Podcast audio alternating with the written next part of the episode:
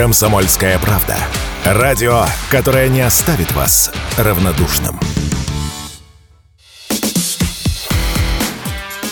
Диалоги на Радио КП.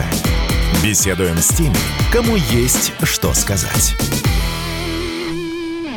Здравствуйте, уважаемые слушатели и, кстати, зрители. Смотрите нас, пожалуйста, а главное, подписывайтесь на официальную группу ВКонтакте радиостанции «Комсомольская правда» и заодно на наш официальный телеграм-канал «Радио Комсомольская правда». Итак, меня зовут Мария Баченина, а в студии радиостанции «Комсомольская правда» мой коллега Александр Петрович Гамов. Всем привет, всем привет. И сегодня в гостях мы принимаем академика Российской Академии Наук, заместителя президента Российской Академии Образования. У нас в гостях Геннадий Григорьевич Онищенко. Здравствуйте. Добрый день. А можно мне один, э, ну, один из поводов э, прихода Геннадия Григорьевича сюда к нам в прямой эфир радио «Комсомольская правда». А вчера, буквально вот несколько часов назад, Геннадий Григорьевич э, из родильного дома э, доставил к себе на дачу 12-го внука. Доставляли, во-первых, родители и не на дачу, а в квартиру. Так. Да, так что не надо А количество, искажать, искажать. а количество внуков правильно я сказал? А, на- еще сказал бы, что на дальнюю дачу. Я на ближнюю. А количество внуков правильно, да? Да, правильно, Как назвали? Ну, как, как можно назвать на третий день после рождения? Сейчас же раньше Геннадий, наверное, будет. 5 в 6 дней, а сейчас на А третьи Геннадий есть у на вас? третьи сутки выписали. Есть один Геннадий, мальчик, а это девочка. А, Александр Петрович, девочка Геннадием называть. Да. Давайте к вопросам. У нас сегодня действительно очень актуальная повестка, потому что а, не за горами начало учебного года, и хотели бы поговорить э, и о здоровье, и о наших детях. И вот, э, Геннадий Григорьевич, первый вопрос такой. Есть ли актуальные цифры по подготовке школ к учебному году? Ну, э, у нас существует алгоритм, слава богу, его мы не, не успели разрушить. Вот. И где-то в середине августа начнутся проводиться во всех регионах комиссии, которые занимаются вопросами подготовки. Это межведомственная комиссия, где и медики, и строители, и образователи, особенно в тех школах, которые подвергается ремонту. Вы знаете, что в нашей стране к учебному году готовится 173 тысячи 959 заведений. Это корпуса школ, детских дошкольных учреждений, они у нас же тоже сегодня являются образовательными учреждениями, и в ряде регионов они уже включены в состав школ вы не увидите вывеску детский садик, а будет написано школа номер такая. Потому что есть э, образовательный стандарт, федеральный образовательный стандарт для дошкольного образования. И наш ребенок, вот в Москве сейчас высокий уровень, более 90% детей, которые приходят в первый класс, не с нуля начинают там палочки, крестики, нолики рисовать. Они уже должны знать алфавит, уметь излагать и э, читать даже они должны. Вот такова сегодня у нас с вами. То есть, в принципе, можно сегодня говорить о том, что мы не в 6, не в 7 лет начинаем учиться. А общее среднее образование мы начинаем получать в 4-5 лет. Да, я так и подумала, что в 4-5 лет, э, потому что 3 это еще ясельное такое, ну хотя там, Машенька, знаете, извини, пожалуйста, а мы не назвали, как э, достучаться до Геннадия Григорьевича? э, сейчас назовем, Через я WhatsApp? просто, Да. просто хотела, а, ну, Но про- лучше докричаться. А, Я вижу, например, как работает московский детский сад на примере своего трехлетнего сына младшего. А, Я иногда думаю, откуда он это знает. Ну, причем не что-то плохое, а именно в, сейчас в позитивном ключе Да. говорю. И то есть я вижу результаты работы э, педагогов. э, Вот э, в подтверждение ваших слов. Ну да, есть же у нас вот сейчас, а поскольку есть образовательный стандарт, то нам нужно уже сейчас думать об изменении структуры этих садиков, чтобы там были не педагоги, не воспитатели, а педагоги. Потому что это уже немножко другая профессия. Хотя это тоже люди, которые занимаются воспитанием и обучением наших детей. Поэтому сегодня все это резко меняется. Так вот, так вот, если об этом говорить, то у нас что касается образовательных организаций, то у нас в стране их 48 524. Ого. Вот, где-то примерно по тем данным, и это держит на, на контроле президент наш, э, там идет что? Э, те, которые подлежат капитальному ремонту. Есть э, учреждения, которые строятся. И вот если говорить о итогах прошлого года, да, вновь построенных и введенных в эксплуатацию за последние, вот на 22 год с 13 ну почти за 10 лет, 4592 здания новых было построено, так? Это Из по них- стране, да? Ну, конечно, г- почему же? А из них образовательных 1483, и в 22 году введено было в строй 427 дошкольных и 206 ну, зданий школ, современных школ. Я надеюсь, правда, в сельской местности там иногда приспосабливают здания какие-то под школу. Но вот в основном это вот те, ко- которые финансировались из федерального бюджета, за которые отвечает наш Минпрос, потому что вы знаете, что по Конституции у нас есть разделение, есть ответственность Министерства просвещения и органов образования в, субъектах Российской Федерации. Но вот такая вот работа ведется, и это очень, и очень важно. Поэтому сегодня это все известно. Вот, в проведении капитальный ремонт нуждается 1785 дошкольных и 3522 общеобразовательных организаций. Геннадий Ильич, можно я вот еще о своем, о наболевшем вот, спрошу? Вот когда я учился в школе, я очень любил, любил э, пончики, которые... Дергай за косички. Да, нет, пончики, я имею в виду, которые вот в буфете продавали, там по 3 копейки, вот. И мне однажды даже э, молоко давали бесплатно. А вот сейчас, вот несколько лет назад, школы же перевели на новое меню, в том Нет. числе благодаря вашим Это, стараниям, это неправильно. Нет. Школы на новое меню не переводили. Составлены по принципам здорового питания, то есть упорядочили, чтобы дети не Значит, толстели, э, мы вве- ввели, ввели нормы. рецептуры Мгм. приготовления для школ. И почему это произошло? В 2020 году по инициативе президента федеральный бюджет взял на себя ответственность за питание детей начальной школы. С первого Первый, четвертый класс. А, с первого, четвертого. Это Ага. ни много ни мало 7 миллионов детей. Так. Из 17 с половиной всего у нас учеников в стране. Ага. Так вот, 7 миллионов – это первый, четвертый класс. И их взяли на всех до единого, взяли на обеспечение за счет федерального бюджета. Это более 60 миллиардов рублей в федеральном бюджете заложено. И За они год, за год, на год, да? на год, Ага. на, на учебный год. Ну, я понял. Ага. То есть на 9 месяцев учебного года. Так. И каждый субъект получает эти деньги, и все ученики начальных классов. И другое дело, что это хорошее дело сделано. А уже выше там или деньги родителей, или многодетные, или дети из малообеспеченных семей, они получают за счет местных бюджетов питания. В целом у нас охват питанием горячим в школах достаточно высокий. Правда, в разных республиках, если, допустим, смотрите, это вот я говорю уже всех школьников, не, не, там должно быть 100%, первый, Мгм. четвертый класс. Во всяком случае, деньги выделяются. Другое дело, если в тех школах условия для приготовления, понимаете? Так вот, смотрите, если у нас э, э, где-то за 90%, выше 90% в среднем, так, Что? охват питанием детей всех от Бесплатно. первого- Бесплатно. Нет, я сказал, у Ага. нас есть три источника: бюджет Ага. федеральный, бюджет родителей и бюджет региональный. Так. Вот. Кто-то со своим ходит. Поэтому здесь сказать, но есть э, регионы, где э, охват питанием гораздо ниже. Это, конечно, плохо, потому А что давайте назовем что регионы такие, где неправильно питаются дети. не неправильно питается. Недостаточно.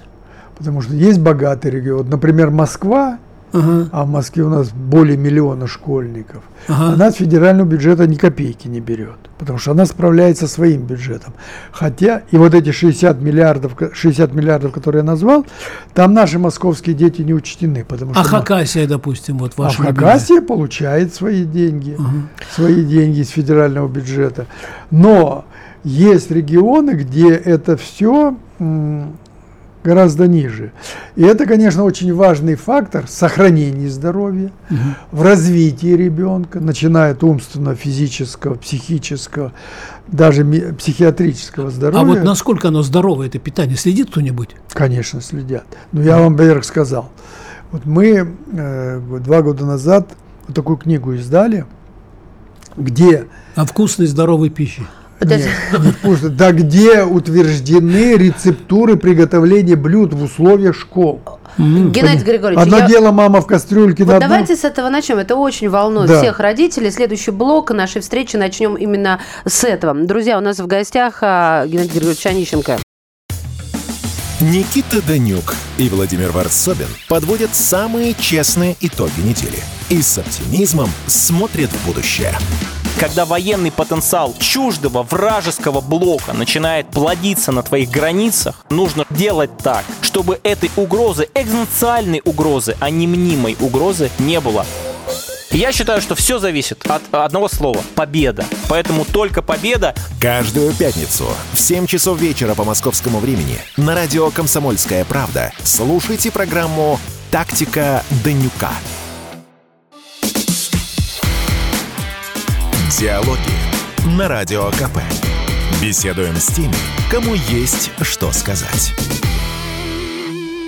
Здравствуйте. Снова уступаем место э, нашим слушателям, которые уже пишут вопросы. И вот начнем именно с вопроса, пришедшего к нам на WhatsApp. Учебные заведения сейчас предоставляют только образовательную услугу, а воспитательную, то есть тоже знак вопроса. И будут ли повышать зарплаты преподавателям школ? Вот такой вопрос. Нет, ну, первое.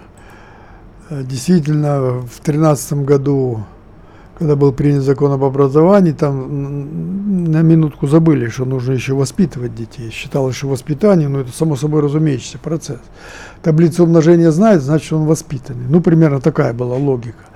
Потом все это поправили и ввели и воспитание, и просвещение. Это тоже самостоятельная часть интеллектуального развития и духовного развития наших детей. Сейчас в школах введены, ну, если хотите, заместители по воспитательной работе. Все-таки как- ввели. Ввели, ну, ведь мы этого не было и потеряли этих людей, которые этим занимались. Ну, раньше была у нас идеология, там партийная организация что-то делала.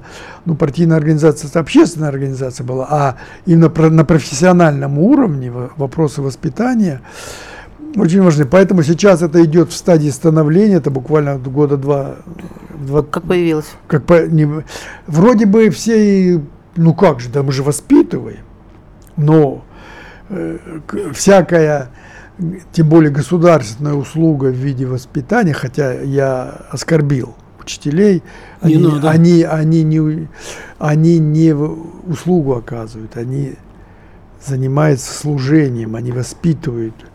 Э, э, Недаром Сократ говорил, что профессия учить это от Бога. Учить, лечить и судить. Так вот, давайте мы все-таки, мы можем сутками говорить Да. на эту тему. А вот э, говоря о питании, я же Да, сказал, вернемся к питанию. Да. да, Начнем что мы, учитывая, что резко возросла нагрузка на пищеблоки, и, слава Школьный. богу, э, значительная, бо- подав- ну не подавляющая, во всяком случае, гораздо больше половины нашей школы, это те школы, которые уже строились с нормальными пищеблоками. И вот сейчас мы начинаем ощущать, вот там, даже в этом году, вот там где-то отравлялись, там дети, вот они там приболели. Да, оборудование надо менять, а это уже ответственность, нагрузка на пищеблок возросла. Правда, Москва и крупные города переходят на ин- индустриальный тип питания. Это что такое? Ну вот, например, в Москве у нас по- построен э, за, за- за кольцевой дорогой сюда в сторону э, этого Тулы по этой дороге крупнейший комбинат, который до 100 тонн в сутки А, производит. это поставка, поставки питания Нет, горячего. а это в- специальные учреждения, где человек не участвует в приготовлении пищи. Он не, не чистит картошку, не режет, все делает машины. Там есть люди-операторы, которые за этим следят, чтобы это все было. Там, например, первое блюдо готовится, там чан стоит. Его, кстати, построил Пригожин Евгений, вот который на слуху был в связи с СВО. Это его была идея, я его тогда очень сильно поддержал, он в Питере построил и здесь. Так вот, это котел, который варит 10 тонн сразу. Ничего себе. И там и за- всю Москву, да? все закладка, там компьютер следит за этим, там, если варится картошка, то в нее в чи- в чипы вставлены, и если она не проварилась, то человека нет. Он только оперирует. Э, И не- ест. А главное, чтобы чип потом не попался. Нет, так вот, вот это вот питание. Конечно же, все равно школьный пищеблок. Вот в Москве сейчас школьные пищеблоки простаивают. В лучшем случае туда привозят, там есть разогрев, там э, порционируют, там готовят салаты экстемпоры, а мощное тепловое, холодильное оборудование практически... А есть школы, где просто есть нормальный пищеблок, и он там работает каждый день на сырье. Это тоже очень... То есть у нас э, три типа. Вот индустриальное питание, индивидуальное, когда сырьевые столовые, от, от чистки картошки до э, готового блюда. И есть даже маленькие школы, даже не полные школы, где готовят на стороне. Ну, там, Игорь извините, ради бога. Но- Мы одну тему упустили, э, время бежит, по поводу нагрузки на детей. Конечно, так я это про это и другим хо- а вот связано. и связано Ага. с питанием. Очень важно. Да, нагрузка детей – это та проблема, которую медики и учителя, вот как началось у нас всеобщее школьное образование еще со времен Симашко, вот, мы всегда спорим. Мы говорим, что наши дети перегружены, учителя говорят, да ну что вы нам голову морочите, их надо учить. они- Бездельники ничего делать не хотят. Почему они вы же их так умные. мучаете, и вот Григорьевич? какими мы методами это регулируем. Вот Да. давайте, не перебивайте. Понятно, что, конечно, самый оптимальный путь это когда индивидуально. Вот один хорошо усваивает математику, ему там прочитать один раз, и он уже выучил урок, а другому, другому надо пять раз повторить. Ну, вот я Третий- так учился, да. Так вот, какими мы пользуемся медики э, это с- Инструментами. инструментами. Первое, особенно вот э, а, с первоклашек начинаем. Вот они приходят в школу. С сентября по декабрь они у нас э, длительность урока не должна быть 35, должна быть 35 минут. Четыре урока. С января по май, уже как бы во второй половине, 40 минут можно. Это в начальной школе, так? Э, Для более старших классов там уже 45 минут. Но сколько уроков можно, мы разрешаем по нашим, хотя это тоже нарушается. Причем э, очень важно, сколько уроков физкультуры. Вот мы еле добился, я когда-то еще 10 лет назад э, с Министерством нашего просвещения, он был один урок В неделю. в неделю. Мы добились, чтобы два было. Сейчас, по-моему, уже три есть. Так вот, сколько уроков? Допустим, у первого класса только 4 урока в день, так?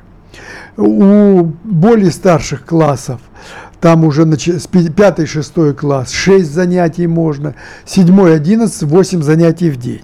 Вот это, хотя бы этим мы регулируем. Даже у нас есть наши рекомендации, а сколько человек должен заниматься при подготовке. Домашку делать. Домашку Да. делать. Это тоже регламентируется. Но другое дело, конечно, второй очень важный фактор – сменность. Слава богу, у нас сегодня, по данным за прошлый год, 85% всех школьников – это односменное занятие. Это очень хорошо. Вот. Такого но, никогда, по-моему, не но, было. но, да? но, а? Такого никогда не было в России, что Не, ну почему? Был. А вот двухсменки у нас 19,5%. В прошлом году, в 2021 году, у нас даже трехсменка была. Ого. Но Вот я, э, анализируя данные, я все-таки подозреваю, что там, где была трехсменка, я помню, я даже здесь называл, в 2021 году у нас было 139 школ из вот этих 50 тысяч. Ну, это Ингушетия, по-моему. Дагестан, да, ага. да, да. Ну, так вот. Называли. Я в чем подозреваю, что происходит? Трехсменку убрали, но переуплотненность классов сделали. Mm. Где-то перешли на шестидневную неделю. Понимаете, потому что когда много детей, ну даже... Ну что делать-то, как-то надо выходить из ну, ситуации. Ну конечно, в каждой же... школу не настроишь, поэтому переуплотненный склад даже в Москве. В одних свободно, а в других плотно, потому что у нас же есть еще и регламент на что? Что не более 800 метров для ребенка нужно от школы находиться. Да, родители, которых есть возможность, они могут на другой конец Москвы каждый день возить. возить да. Но подавляющее большинство даже в Москве. Угу. Супер а, оптимальных условиях, да, и то есть переуплотненные классы. 25 там больше детей. А что это значит?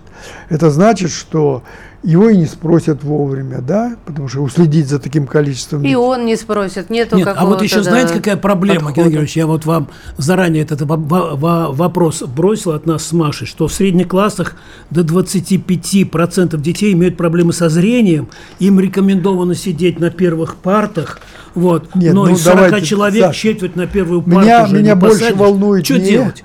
Во-первых, нет 25%, потому что у меня есть официальная государственная статистика, я ее тоже взял. Ага. Там есть болезни органов зрения. И там у нас э, там 2,5% или 3% у детей, у которых уже сегодня это есть. Хотя э, нас волновать должно другое. Не где он сидит, а резкое внедрение в нашу школьную жизнь и вообще в бытовую жизнь компьютеров, смартфонов, досок вот такого рода виртуальных. И здесь, зато, конечно... Зато после школы дети не вылезают из этих смартфонов, да, Маша? Из-за, из-за гаджетов, да, конечно, но это новое Нет, обождите, совершенно. обождите. Вы, ну, можно, можно все иметь. Смотрите, угу. что мы регламентируем. Конечно, что касается этих досок, одно дело, она была привычная нам, мы ее мокрой тряпкой, елозили, да, когда были дежурными. Кидались тряпками. Геннадий Григорьевич, это вы сейчас про интерактивные доски будете, да, да нам рассказывать? И... Все равно мы в любом случае, вот после короткого выпуска новостей, который, до которого осталось 20 секунд времени, я просто не хочу вас прерывать, э, когда самая главная информация идет, поэтому сейчас это сделала. Так вот, все равно затронем а, вот обустройство класса, да, интерактивную доску и вообще как, как вот приспособлены нынешние школы под а, цифровизацию а, процесса обучения. Александр Коц. Один из лучших военных корреспондентов не только в России, но и во всем мире. Он работал репортером во многих горячих точках. Чечня, Южная Осетия, Косово, Афганистан, Ливия, Сирия, Египет, Ирак, Украина. Каждый четверг в 7 часов вечера по московскому времени слушай на радио «Комсомольская правда» программу «КОЦ. Аналитика с именем». Диалоги на Радио КП. Беседуем с теми, кому есть что сказать. Друзья, вы слушаете и смотрите. В эфире радиостанция «Комсомольская правда. Диалоги». Меня зовут Мария Бачинина. Вместе со мной Александр Петрович Гамов. Я стараюсь побыстрее. Сразу же скажу, где нас смотреть. Официальная группа ВКонтакте «Радио Комсомольская правда». Не забывайте, чтобы оставаться в курсе всех актуальных новостей, подписаться и на наш телеграм-канал «Радио Комсомольская правда». А в гостях мы сегодня принимаем академика РАН, заместителя президента Российской академии образования Геннадий Григорьевич Онищенко вместе с нами. Геннадий Григорьевич начал про интерактивные доски. И я предлагаю предлагаю, вот, чтобы завершить, так сказать, первую тему образования перейти на медицину, потому что одно из другого вытекает так да. или иначе. Вот а, прям нон-стоп, а, а, соответственно, интерактивные доски, парты, форма, вот все то, что касается здоровья. Здоровья и качества жизни учеников-наших детей, а потом перейдем да. уже непосредственно на медицину. Итак, итак, э, первое, то, что внедряется сейчас в школьный процесс, не только интерактивные доски, но и компьютеры, ноутбуки, это очень хорошо и важно. Это расширяет колоссально возможность. Какие требования предъявляются? Ну, во-первых, сразу скажу, что одним из важнейших требований учебного помещения является оборудование классными досками.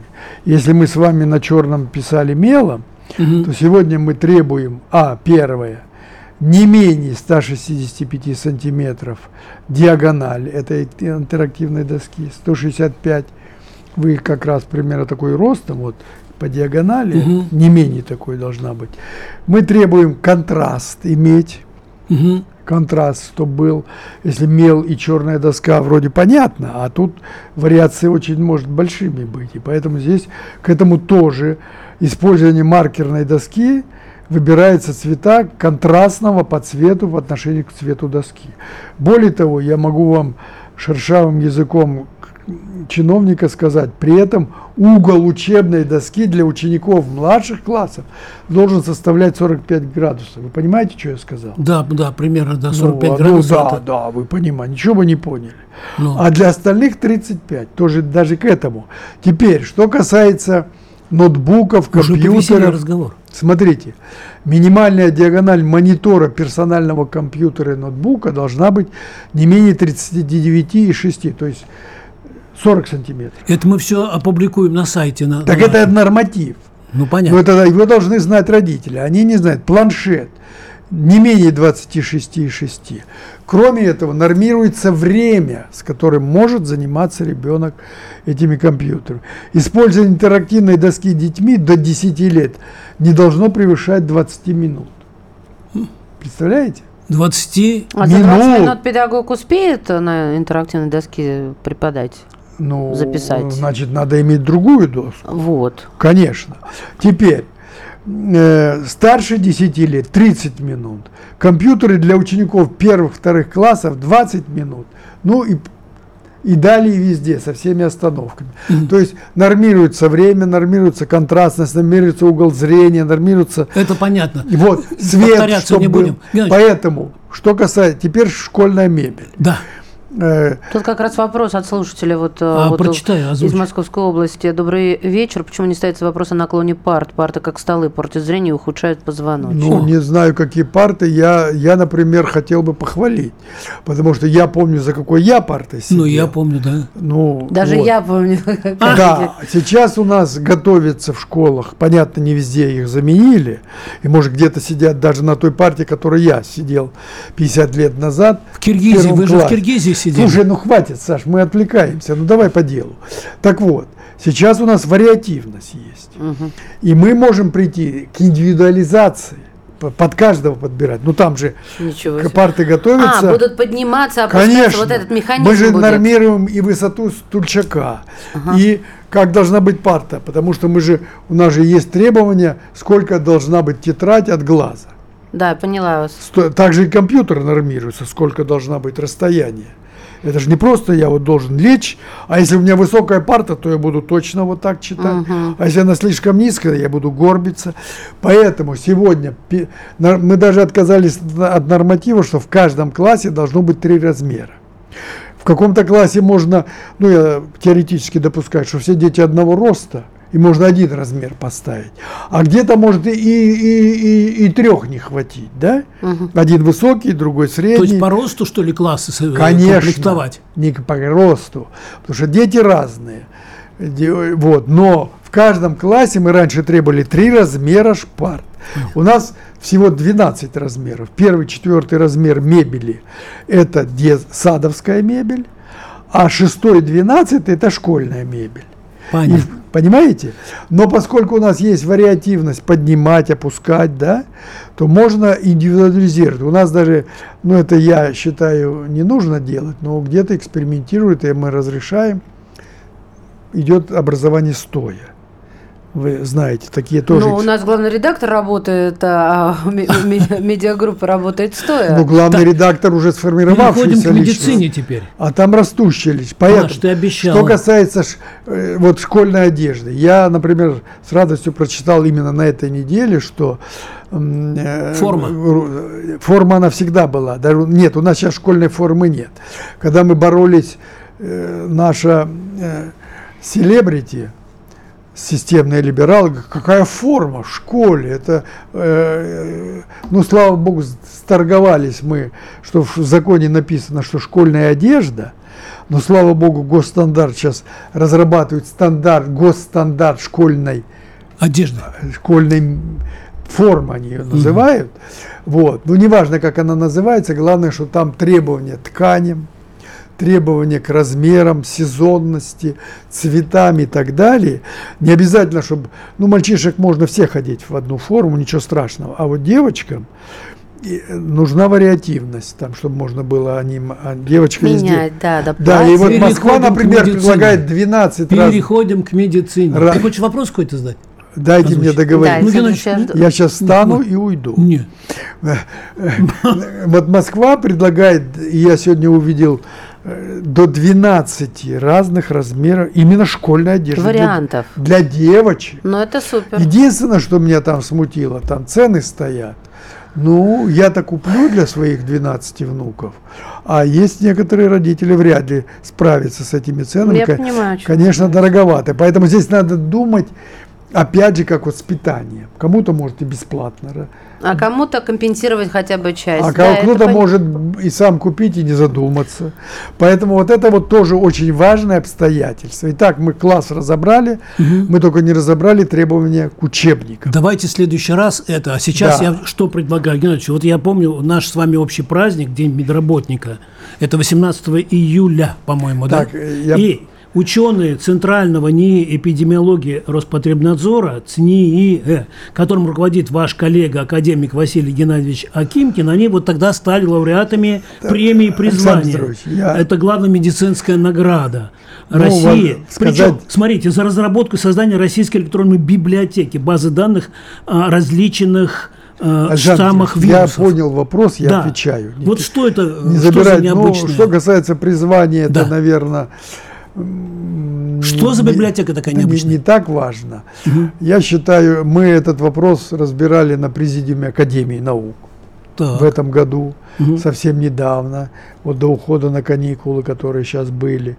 И молекулярно-генетический мониторинг, ну, э, в ковиде не только неприятности, но и, как я уже говорил, это дает человеку эволюционировать, в том числе и в организации работы.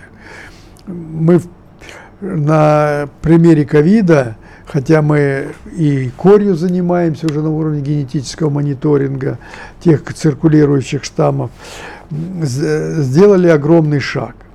Именно ЦНИ эпидемиологии, которым руководит академик Акимкин, а до этого руководил Валентин Иванович Покровский, президент нашей академии он был. Вот.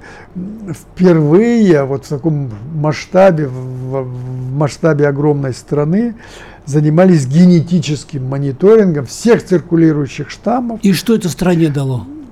Это дало стране то, Здоровью. что мы перевели на современный уровень эпидемиологию, а значит и прогнозирование. Смотрите, в платформе сегодня у нас к этой платформе и отчитывается в автоматическом режиме 108, 1800 организаций в 85 субъектах.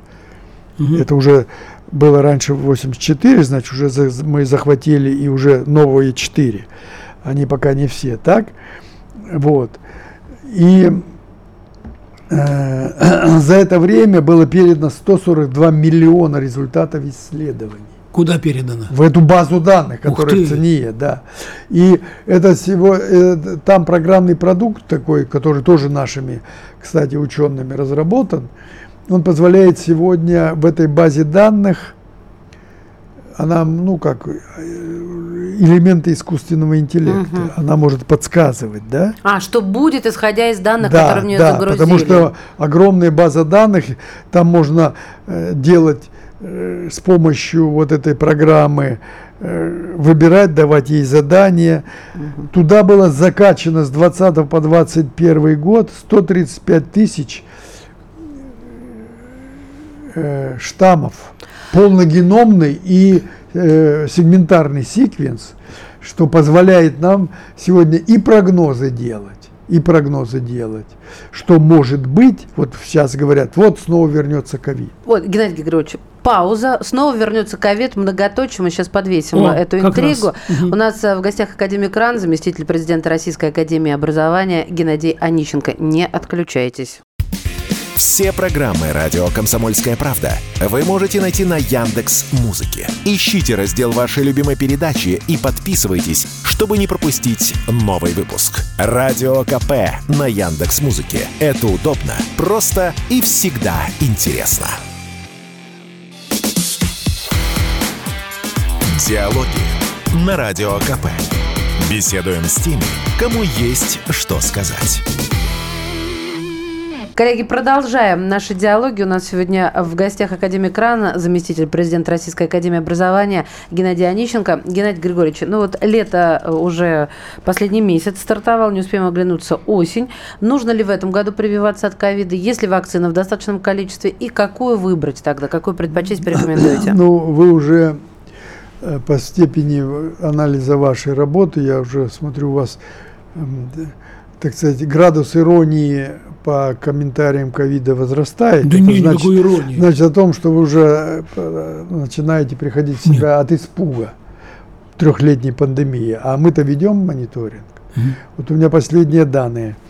За сутки 348 случаев было зарегистрировано, да? За минувшие. Ну, да. По стране. Ну, Александр Петрович, По подожди, стране, по стране, Саша, ну, да. а где? ну, ну не, не, не по аулу же нашему, московскому, по стране. Мы говорим за страну. так. Так вот, э, на первом месте Саратовская область 22, Псков 5 и так далее. То есть мониторинг продолжает вестись. И это говорит о том, что э, с повестки дня не снят. Конечно, к осенью, вот сейчас дети соберутся, 17 миллионов сядут за парты. Они же тоже принесут. Будет подскок. Но пока никаких данных на уровне генетического мониторинга, не просто есть, нет корона, а какая корона, чем она отличается от омикрона, который был. Вот. Мы уже в состоянии делать прогноз. И пока данных о том, что нас ждет резкий всплеск, нет. Но это не значит, что мы ничего не делаем. Мы и диагностику мы имеем, мы ведем мониторинг, вот сейчас его вроде и нет, а мы-то продолжаем работать, я имею в виду медики. Следующее что? Э, э, Вакцина сегодня, ведутся работы по актуализации штамма, потому что тот штамм, который был, он 19 года был, который был заложен в спутник наш. Сейчас э, тот же институт Гамалея, они э, меняют штамм. И он будет. И если в этом возникнет необходимость, вероятность очень мала. Но прививки никто не отменял. И если начнется подъем, то мы будем требовать прививки. Понятно кого. От ковида мы детей не прививали, хотя некоторые страны это делали, да? И правильно сделали, что мы не прививали. А вот старшей группе возрастной, особенно 60 плюс, 65 плюс, и о них мы еще не говорим, что мы отменим это все. Поэтому, как говорится, порох держится сухим, так? Это заголовок. Но, но, но, но, но, помимо ковида у нас есть и другие вещи. Вот грипп мы точно будем А корь? Сейчас, подождите. Корь у нас никогда не отменялись прививка, в- как в 1967 году. Мы начали прививать Детей. детей. Так, мы сейчас в национальном календаре каждый ребенок в год получает первую вакцину против кори, вторую он получает э, аппликацию перед школой, это 6-7 лет, так? Ребенок, это все написано в национальном А календаре. почему же взрослые болеют вот в Липецкой области? э, в Хакасии? Вы не научитесь слушать, не, не, не перебивайте. Почему раньше, когда не было вакцины, болели только дети, взрослые никогда не болели. И они или умирали, или выживали. И вот Не я, например, переболел корью, в 67 году мне уже было 17 лет, а я переболел еще в школьном возрасте. У меня пожизненный иммунитет. А вот когда мы начали вакцинировать, вакцинный иммунитет, он дает примерно через каждые 10 лет нужна ревакцинация. Поэтому, как мы называем на своем сленге, корь повзрослела. Повзрослела. И а вот как определить, когда кому нужна вакцинация. Вот таким, как вы, которые не умеют слушать, я вам буду рекомендовать каждый год вакцинировать вас от кори. Может, тестирование какое-то. Александр Петрович, Александр мало кто помнит, нужно прийти к терапевту, и он вас Нет, проконсультирует. И это кажется. правильно, вот хорошо он вопрос задал. О. Мы сегодня, сегодня можем корь индивидуализировать. Это индивидуализировать. То есть есть тесты, у нас они есть в институте Габричевского, это просто нужно внедрить. Вот, допустим, э, ну, э, сделали тест, посмотрели, у Гамова высокий титр антител против кори, его прививать не надо. А кому-то даже если он и привился, будем говорить, два года назад, у него не сработала иммунная система по разным причинам. Его нужно будет ревакцинировать. Понимаете, поэтому вот эта индивидуализация календаря прививок на примере кори, она очень уместна сейчас. Потому что за период этого года мы действительно уже более почти 2000 случаев имеем кори. А элиминацией кори считается тот случай, когда один случай на тысячу, на миллион. То есть, если у нас 150 миллионов сейчас с новыми территориями, то у нас должно быть не менее 150 случаев в год. У нас их больше. То, поэтому у нас уровень спорадический заболевания в стекоре. И вот то, что происходит, ну, во-первых, у нас, я уже об этом говорил, завозов много, наши бывшие союзные республики, особенно центральноазиатские, которые к нам приезжают как в рамках трудовой миграции, у них там... И Украина тоже, да? Не все. Украина там не потому, что они у нас приезжают на миграцию, потому что там антинародное вот это правительство этих скоморохов собралось, которое вообще не думает. А Украина сейчас, по-моему, 40 миллионов населения, было 50 в советское время, сейчас 40. Меньше. Ну, вот, ну разбежались. Вопросы есть там еще, Машенька? Вот, поэтому, поэтому здесь ага. у нас окружение неблагополучное, угу. и вот э, многие случаи, которые мы констатируем, что они бывают завозные.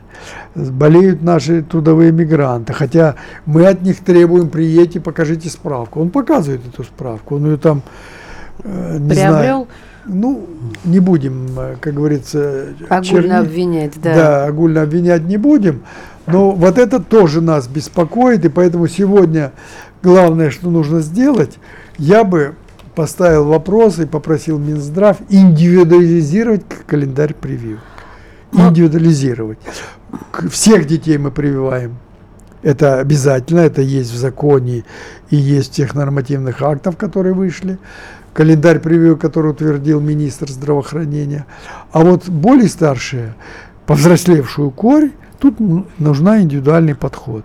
Не всех чохом прививать, а подходить То есть с помощью тестирования, определения уровня иммунного иммунитета, защищенности и принимать решение, прививать или не прививать этого гражданина. Геннадий Григорьевич, остается мало времени, но э, важно задать такой вопрос, что многие зарубежные фармкомпании ограничили свою деятельность в России. Удалось ли нам в России достаточно импортозаместиться, если можно так выразиться? Нет ли перебоев с ну, какими-то ну, лекарствами, с поставками нет, и так ну, далее? понимаете, нет ни одной страны, которая сама себя полностью обеспечила. Ну, нет такого, потому что слишком большая палитра лекарств. Что сделало наше правительство? Наше правительство утверждало обязательный список тех жизненно необходимых лекарств, которые мы должны производить. И вот здесь э, задача стоит и перед Минпромторгом, и перед частным бизнесом, а он у нас достаточно э, сильно, в хорошем смысле вырос – когда частная компания занимается производством, в том числе и наши отечественные, вот это по этому списку жизненно необходимых лекарственных препаратов там достаточно благополучная картина за счет нашего. Но э, в этом плане, в этом плане, вот тот э, безответственный надежда на то, что нам, нам все, были бы деньги, а мы все купим, ее от, надо отходить. Поэтому, да давно уже отказались от этого. Ну, какого, когда давно? Ну, как? Когда давно? Как Путин пришел, так и отказались. Владимир Владимирович этим занимается постоянно, но, к сожалению, мы по многим препаратам э, находились, Алай Лили эти все наши диабетики сидели, но, слава богу, сейчас наладили производство. Сначала мы его грохнули в советское время полностью, за очень короткий промежуток времени, ну как, свиной э, этот препарат, да как это так, да нам Алили, Алай Лили все сделает они первые сбежали с этого. Поэтому сегодня этим занимается правительство, не, не импортозамещением, и это неправильно, а созданием своей базы фармпрепарата. И этот список есть, он обновляется, он пересматривается, потому что конъюнктура э, рынка меняется, не конъюнктура рынка, а конъюнктура потребностей наших учреждений. Но в этом плане еще нужно много делать. Ну, я надеюсь, что без лекарства... Не останемся. Да, да, это хотелось бы услышать. А, а, Геннадий Григорьевич, спасибо Но, во всяком вам. случае, по вакцинам, угу. а вакцины это тоже это лекарство, тоже важно, мы да. национальный календарь обеспечивали, обеспечиваем и будем обеспечивать. Вы нас спасли сегодня, Геннадий Григорьевич, своими советами и рекомендациями. А я все думаю, как мне ветрянку э, поймать э, в поликлинике. Это все никак не успею, заканчивается. Да, Геннадий Григорьевич, спасибо вам большое. Да в детской поликлинике никак не, поймаю вакцину. Академик РАН, заместитель президента Российской Академии Образования Геннадий Анищенко был сегодня э, в студии радиостанции «Комсомольская правда». Спасибо, спасибо вам большое. до свидания. Спасибо, Геннадий Григорьевич, огромное. И вам здоровья тоже. И всем здоровья. И нам всем. Диалоги на Радио КП. Беседуем с теми, кому есть что сказать.